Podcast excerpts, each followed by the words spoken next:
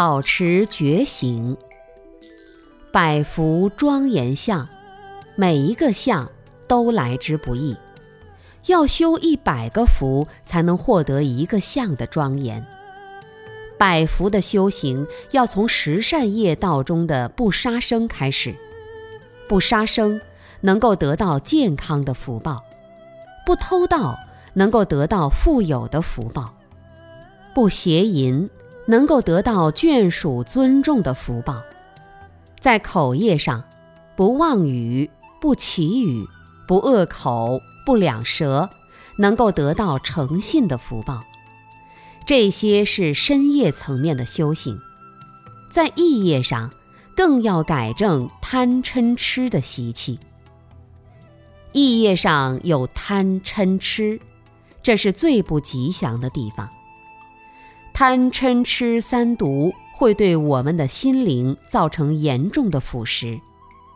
无论你是贪色、贪财、贪名、贪利、贪享受，或者冬天冷的时候贪恋被窝的温暖，都会破坏你的修行。鲁迅说：“温暖的被窝是年轻人的坟墓。”我看不只是年轻人，也是老人的坟墓。岁数大的人贪图这种暖洋洋的感觉，不想用功，不能更加精进，就是在消受自己的福报。在寺庙的斋堂里有句话叫“五官若明金易化，三心未了水难消”，什么意思呢？三心就是贪嗔痴之心，碰到好吃的起贪心。不好吃的，眉头一皱就不吃了。有些人更严重，碗筷往旁边一推，表现出很生气的样子，起了嗔心。实际上，这都是要消除你的福报的。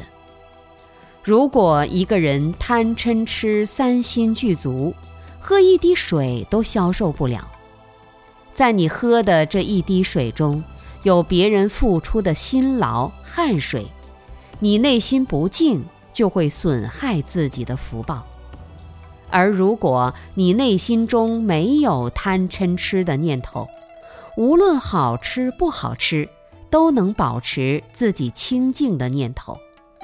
一切饮食的安养，都是为了自己用功办道。那么，即使是黄金般贵重的食物，你也能消受自如。因为你心中没有世俗的高下分别，无论是黄金还是粪土，你的感觉都是差不多的。因此，当我们享有福报、生活环境好的时候，一定要小心，不要沉迷在那种高贵的享乐的感觉，这就是贪心的萌芽哦。当你感到快乐安详的时候，要立刻升起感恩的心，或者提起正念，那么，即便你在享受之中，你的福报仍然没有减少。